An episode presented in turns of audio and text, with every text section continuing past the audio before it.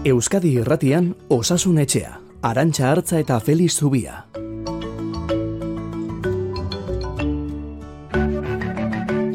Kaixo, egun onden hoi, zer moduz, zer moduz zaudete, gu hemen gabiltza ordutegi berrira oitu nahian, antzeman dugu aurri iratzar gailuak joduenean, ordu beteren falta, baina bueno, Feliz Zubia, zu igual ez horren beste, zara konturatu egunon.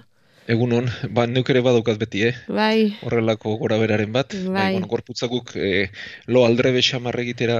Oitua daukazu ez, bai. Bai, baina, bueno, eh, igartzen digu, igartzen digu tartekare.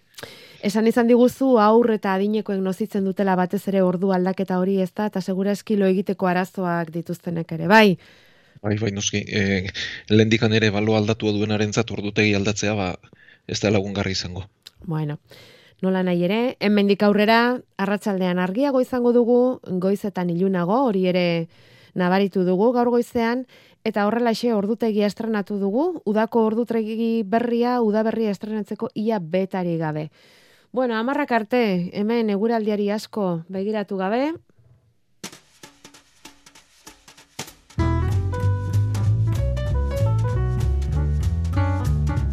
Osasun Etxea, igande goizetan Euskadi Irratian. Bueno, eta bihartik aurrera beste koxka bat egingo dute behera COVID-aren kontrol neurriek. COVID positiboek ez dute itxialdirik egin beharko egun bakar bat ere ez, sintomarik ez badute behintzat edo harinak baldin badira. Positibo ematen duten hoiek eurek hartu beharko dituzten neurriak, harremanak murriztuz eta jendearekin egon behar dutenean ondo babestuz. Proba diagnostikoek ere ez dizkiete denei egingo soil soilik adinekoei, immunoeskasia dutenei, aurdunei eta gaixotasunen bat dutenei.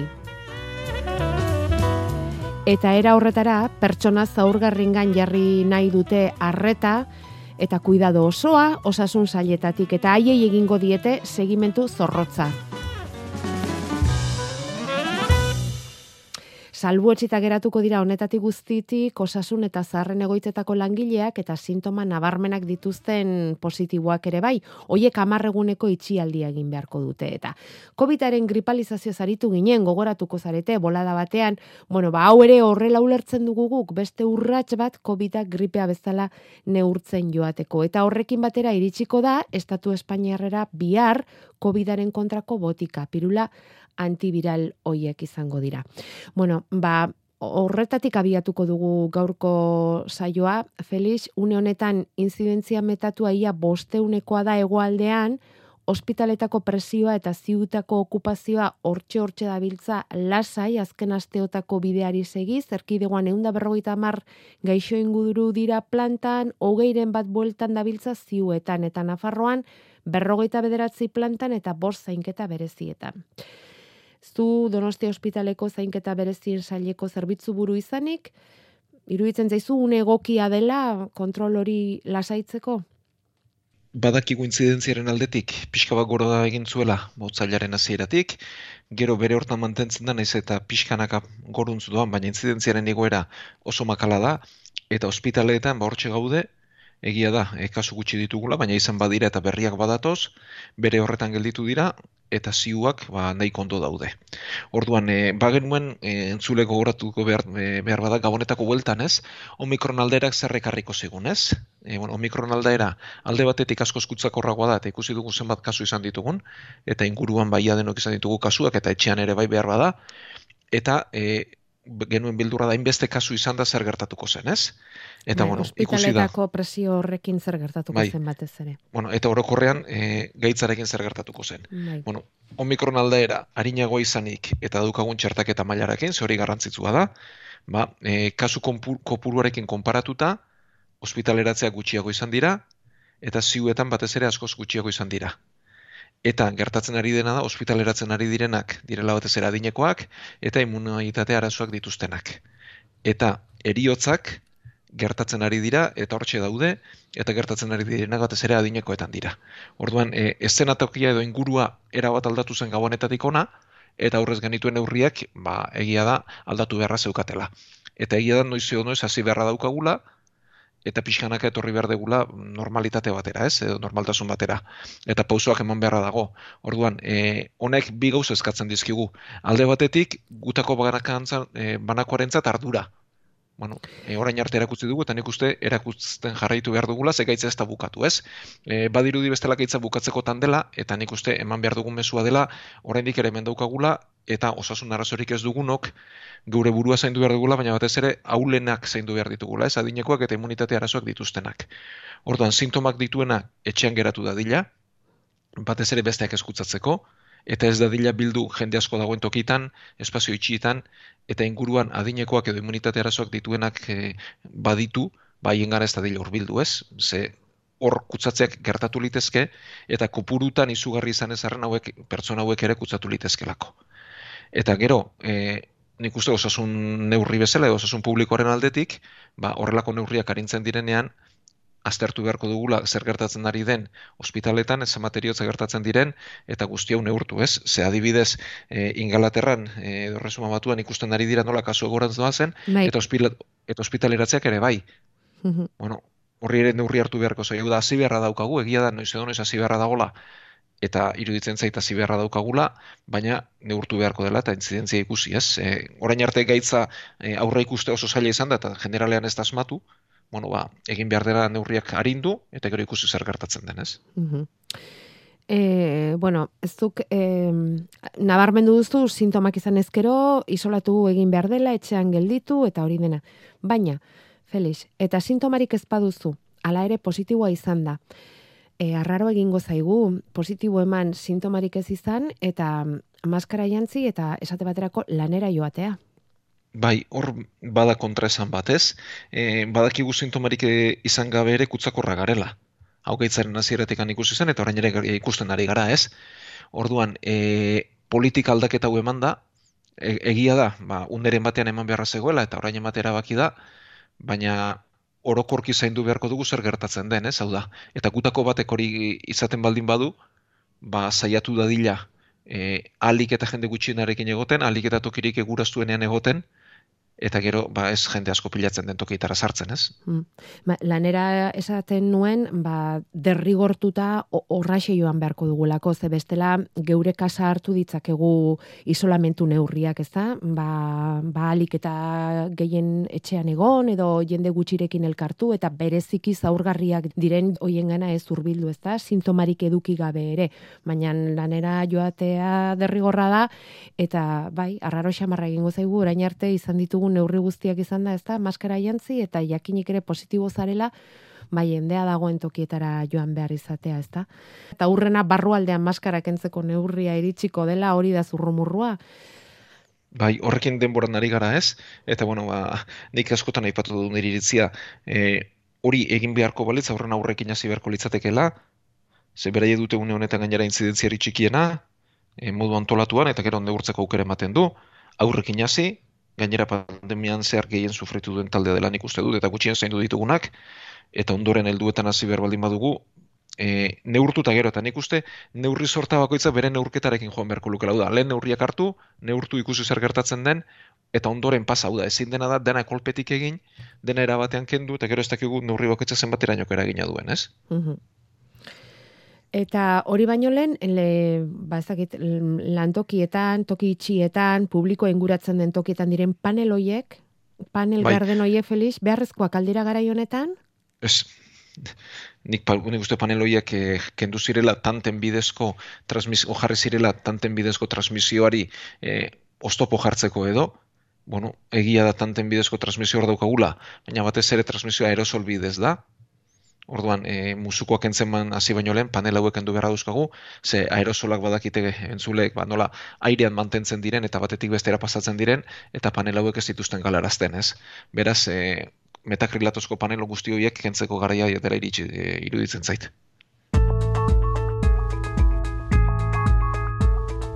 Mezuak grabatzeko bederatzi lau iru 0 bat bibi bost 0, hogeita laborduz martxan. Bueno, eta bestalde bihar iritsiko da Espainiar Estaturako bidaren kontrako botika antiviral hori, mm, Pedro Sánchez presidenteak urtarrilean ja iragarri zuen iritsiko zela iritsiko zela eta bueno, ja ikasi dugu diogu izena ere Paxlovid ahotik hartzeko botika esan izan dugu, eta felizuei etzaizue erabat arrotza, baina jakineko genukena da egiazkizu bihar donosti ospitalena joaten zarenean eskura izango duzu botika hori? E, ba, neukez, neukez, eta berez egon beharko luken tokian, eta honek batez ere lehen arretan eta ospitaleratze normalean beharko luke, e, oraindik ere ikuste ez, ez, ez dugula izango, baina bueno, prez dauzkagu protokoloak, eh? protokoloa bai, dauzkazue, bueno. Bai, nola eman badakigu, eta botika iristea, ba ez dakit noiz iritsiko zaigun. E, bueno, botika honek zerrekarriko du, bada batez ere, babes bat gehiago, aurrez aipatu ditugun adineko eta immunitate arazoak dituzten pertsona hauentzat. Non gogoratu behar dugu koronavirusak e, lehenik eta behin, ba, sortzen duela, bueno, orain sudurreko estarriko infekzio bat, e, sortzen duela gorputzeko ondo ez batez, e, gripearen antzeko sintomekin eta egun batzuk pasata, ba, pertsona batzuk pneumonia garatzen dute, gehienek ez, baina batzuk pneumonia garatzen dute. Eta hor, egun batzutako tartea daukagu eta botika hau egun hoietan hasi behar da, gaitzaren hasieran e, hartu beharra dago, eta batez ere egiten duena da, pneumonia hori galarazi. Mm esaten dute, bueno, e, saioek diote uneko laro gehi, laro galaraziko lukera hori, bueno, gero ikusiko dugu bizitza realean zenbaterainoko eragen kortasuna duen, baina botika ona dela dirudi. Mhm. Eta orduan lehen egun hoietan hartu beharra genuke, adineko entzat, eta osasun arazoak dituzten entzat, immunitate arazoak dituzten entzat bat, bereziki. Mm -hmm. buruz eta zer esan daiteke? Ba, momentuan ikusi denean den arabera albondorio gutxi eta nahiko harinak, eh? batez ere hau bidez hartzen direnean bezala, ba, urdaileko arazo batzuk edo botalarriak edo antzerakoak eta gainontzean mm bestela ez da izugarririk eh, ikusi ala ere badakigu modu zabalean erabiliko dela eta bestelako albondorioren bat e, izan litekela hain sarri ematen ez dena, ez? Baina zira batean egin diren probetan ez dira ikusi. Mm Eta bi urte behar izan dira, mm, ba, covid aurre egiteko balio duela eh, egiaztatzeko ez da. Zenbat da hori, Felix? Bi urteko ba... teori botika bat e, alako gaitz handi batei aurre egiteko horrelako botika bat sortzea eta martxan jartzea? Bueno, zientziaren aldetik oso gutxi, gogoratu behar dugu, virusak oso izaki txikiak direla, ez? Eta garatz eta ugaltzeko ba, zelula pertsonaren edo hau da, e, hartzailearen zelulak erabiltzen dituztela eta horregatik virusen kontrako botikak oso gutxi dira eta kontra egite asko kostatzen da, bera zientziaren aldetik oso gutxi, baina pandemiaren garaian asko, ba, lehenago izan bagenu, asko eskartuko genukelako. Bueno, ba esango diguzu, eh? Joango zara esaten delako bai, bai Paxlovit hori e, iritsi zaizuen ala ez ospitaletara eta eta baden aukerarik e, ba, COVID gaitza duten hoiei okerrera egin ez dezaten botika hori emateko. Gure e-maila osasunetxea abildua eitb.eus. Eta poliki poliki berriz ari da berpizten laugarren txertuaren premiarik izango den ala ez eztabai da guk ez dugu batera asmorik ez da horretan sartzeko, baina bai e, premiari buruz hori horri buruz bai itzegin nahiko genuke Feliz Zubiarekin. Ze Europako hainbat herrialde jadanik hasi dira eskaintzen, erresuma batuan adibidez, irurogeita urtetik gorakoei eskaintzen zaie Frantzian, laurogetik gorakoi eskaintzen hasi ziren hasieran eta orain irurogeita bostetik gorakoi ere bai. Alemanian ere irurogeita amarretik gorakoi eskaintzen zaie, eta ni markan ere bai. Eta Espainia eta Italian ba bereziki hemen esaten dugun beti esaten dugun e, ba, pertsona zaurgarri hoiei, ezta? Transplantatuei, minbiziegatiko tratamentua dutenei, gipdun gaixoei eta bueno, ba poliki poliki hasi dira zalantzak, txertu hau denengana zabaldu beharralda, ez alda, nori komeni zaio, nori ez. Feliz, beste behin ere honi buruzko argibideak eskatu nahi dizkizugu. Ba, garbi dagoena da momentu mentzat eh, denei zabaltzeko e, beharrik ez dagoela eta evidentzia zientifikorik ere ez. Hau da, e, bagenekien irugarren dosiarekin ikasi duguna da, ba, adinekoek behartzutel hori dudarik ez, eta immunitate arazoak dituzten ere bai, gainontzekoetan ez dela frogatu, eta askotan eskatu dugu horri buruzko informazioa eta ikerketa egin dila, eta beraz, irugarren dosia modu orokortuen hartzea, ba, momentuan ez da frogatu, eta laugarren dosiaren berra eta gutxiago, ez? E, laugarren dosiarekin aste honetan bertan argitaratu da lan bat, e, bueno, guretzat oso oso puntakoa den e, aldizkari batean, ez? New England Journal of Medicine izena duen aldizkarian eta ikusi da laugarren dosia eman da antigorputz maila ez dela hunditzen hirugarren dosiarekin konparatuta. Beraz, e, biztanlego guztiari emateko ba, motiborik ez dago eta beharrik ere ez. E, norentzat beharko lukeen, bueno, ba, immunitate arazoak dituzten entzat bai, eta gero irurogeita bost urtetik gorako entzat, horrendik ere frogatu gabe dago, ikusi gabe dago, irugarren dozi horren babesa galduko den, ala ez den galduko, ez? Baina bintzat, e, biztanle gorokorrean ziurrez. Eta antigorputzik ugaritzen espaldin bada, laugarren dozi hori hartuta, e, immunitate eskasia dutenengan ze efektu egingo luke? Da, hauek, hau da, egin direnak, e, egin direla pertsona osasun zuengan. Ah, Orduan, e, badakigu, ez? Bidosiak, e, bidosi dira txertuaren, e, esango dugu, tratamendu edo bide estandarra. bai, Badakigu bidosi horri hoiekin antigorputzak sortzen direla, bai. eta gero maila jaisten direla edozen txertuarekin bezala, baina nahikoak direla eta mantentzen direla. Mhm. Immunitate arazoak dituztenetan, edo ez dira sortzen, edo azkarregi jaisten dira. Eta adinekoetan, irurogeita bost urtetik gorakoetan, azkarregi jaisten dira. Hori, hori ikasi dugu, eta hirugarren dosiaren justifikazio hortxe zegoen. Beraz, ez dakiguna da hirugarren dosiaren iraupena ere zenbaterainokoa izango den. Eta laugarren dosi bat beharko den, hala ez, e, pertsona hauentzat, bueno, immunitate arazoak dituzten entzat bai, ze e, antigorputz gutxiago sortzen dituzte eta gutxiago irauten dute. Ja.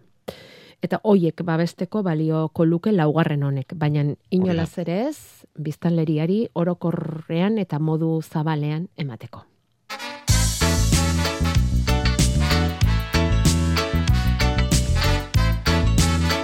Gure WhatsAppa 6 sortzi sortzi 666 000. Eta osasunetxean beti, eh? Beti pozik zuek egindako ekarpenak biltzeko, zalantzak jasotzeko eta argitzen saiatzeko. Astero, astero, igandetan hemen Euskadi irratian bederatzi terdietatik amarretara Feliz Zubiarekin. But the blasphemies keep coming, Taste honetan poz handia mandigun berria jaso dugu Feliz, baina poz hori norainokoa izan liteken zurekin aztertu nahi dugu ze albisten letra txikiaren berri ez dugu guk izaten zuk bezain zehatz. Eta da bularreko minbiziari lotutako albiste bat. Bularreko minbizia gerarazten duen botikaren berri eman dute Bartzelonan. Bartzelonatik zuzendu duten mundu osoko ikerketaren ondotik etorri da eta berria. Lau kasutik irutan emaitza onak lotu, lortu dituzte botika honekin, lortu dute bularreko minbizia geraraztea, baita prozesu metastasikoetan ere alegia minbizi hori bularraz gainera gorputzeko beste atalen batera zabaldua dagoenean. Beti esaten diguzu Felix horrelako berria kontuan dizartu behar direla, honi buruz zer esan dezakegu? Bueno, ba, berria posgarria dela, irakurri dut, e, txosten zientifikore argitaratua dago, aste honetan argitaratu da, eta bueno, e, pauso bat gehiago dela, baina ik, hemen ikerketan bere alako gauzarik ez da izaten, beti bide bat izaten da, eta bidean urratz bat gehiago da, ja, pixka bat kokatzeko gauza naizen eta ondo azaltzekoa. Bueno, bularreko minbizia badakigu oso ohikoa dela, emakumeetan ohikoena dela, eta eriotza eragile handi bat dela, ez?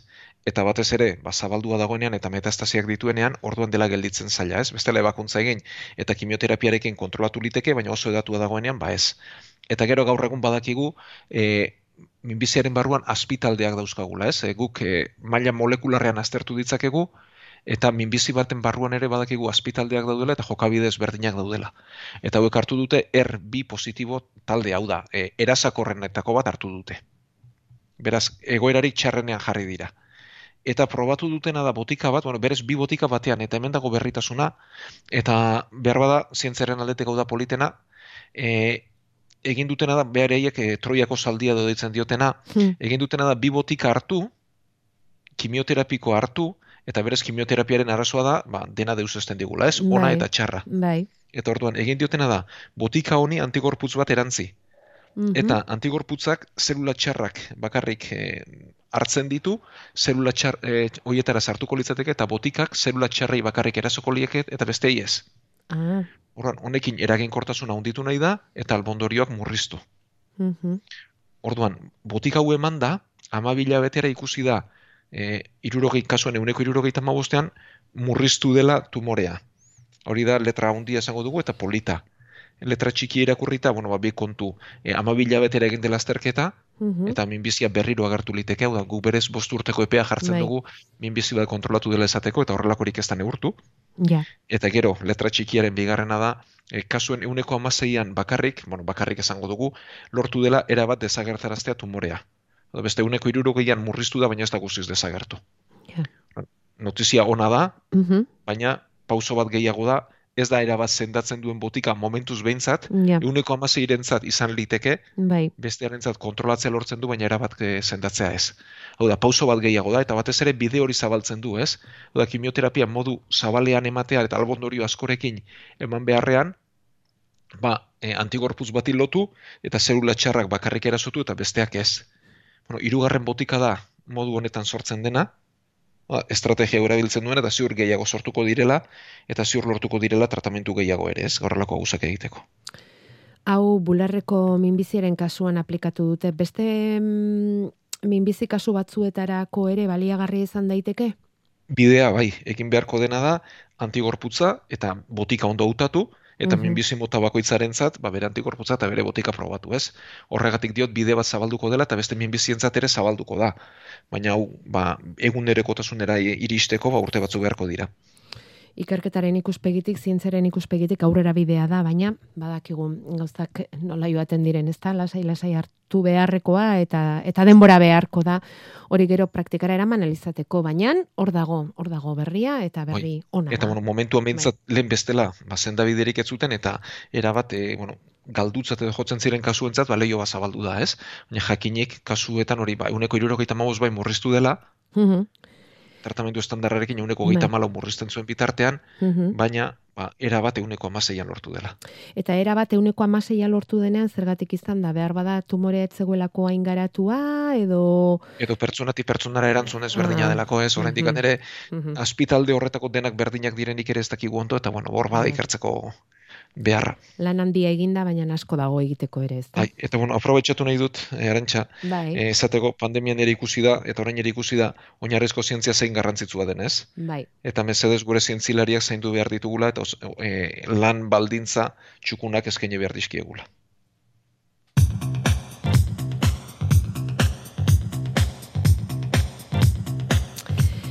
Bueno, eta e, orain entzule baten galdera, badaukagu oraindik eta beta pixka bat bai, amarrak arte, e, aurreko astean arteria gaixotasun periferikoa zaritu ginen. Mm, Hori oinetako arterien zirkulazio arazoa da, joan etorriko mina esan zigun Felixek, baina zaindu beharrekoa.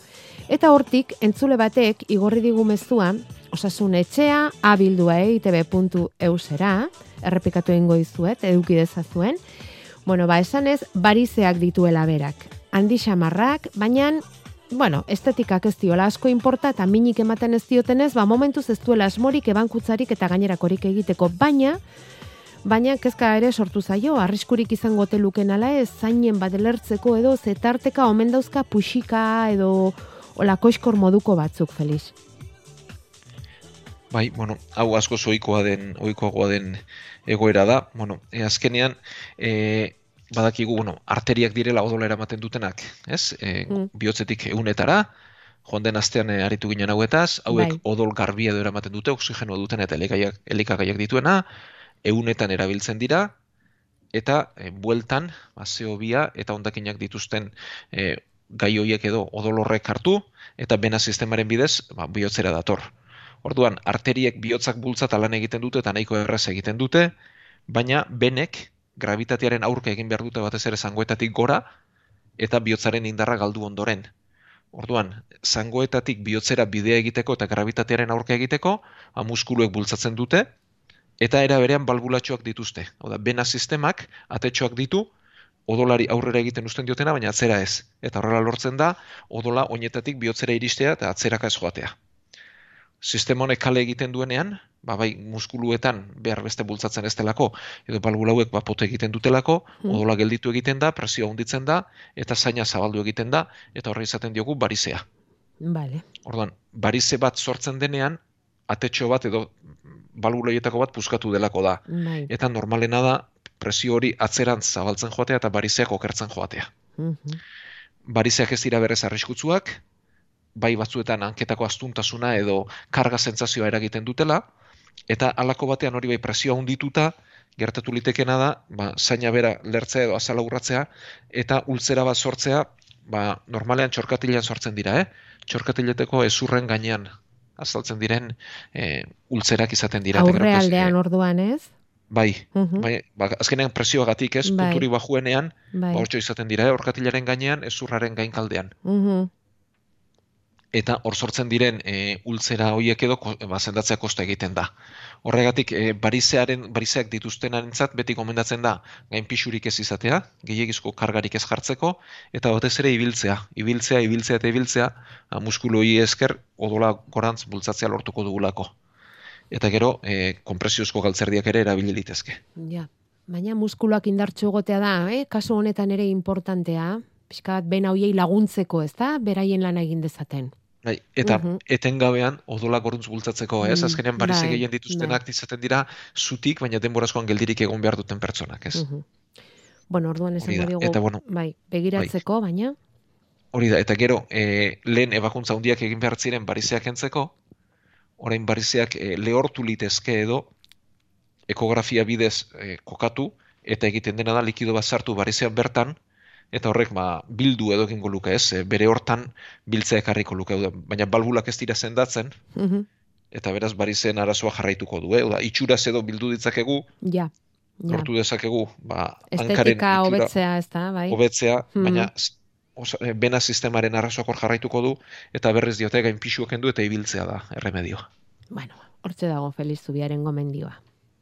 Naizenari goroldioa, hasi zaio naizenari, erreka bazterrean, zorrozten den harriani, naizenari goroldioa, hasi zaio naizenari, erreka bazterrean, zorrozten den harriani, izozten zaren hain zirazu zerua beste dimentsio batean. Eta Bueno, ba horrela bukatu beharko dugu gaurkoa, musika pikin batekin, Thierry Bizkariren ahotsarekin utziko zaituztegu, Felix aste honona pasa eta gaur sortzi mesedez gaurko ordu berean itzuli.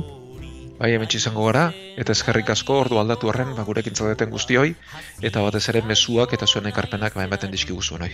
Erreka bazterrean zorrozten den harriani naizenari goroldioa hasi zaio naizenari Erreka bazterrean zorrozten den harriani izozten zaren hain zirazu zerua beste dimentsio batean. Eta denbora amaitzen ezten sekretu hori. Eta denbora amaitzen ezten sekretu hori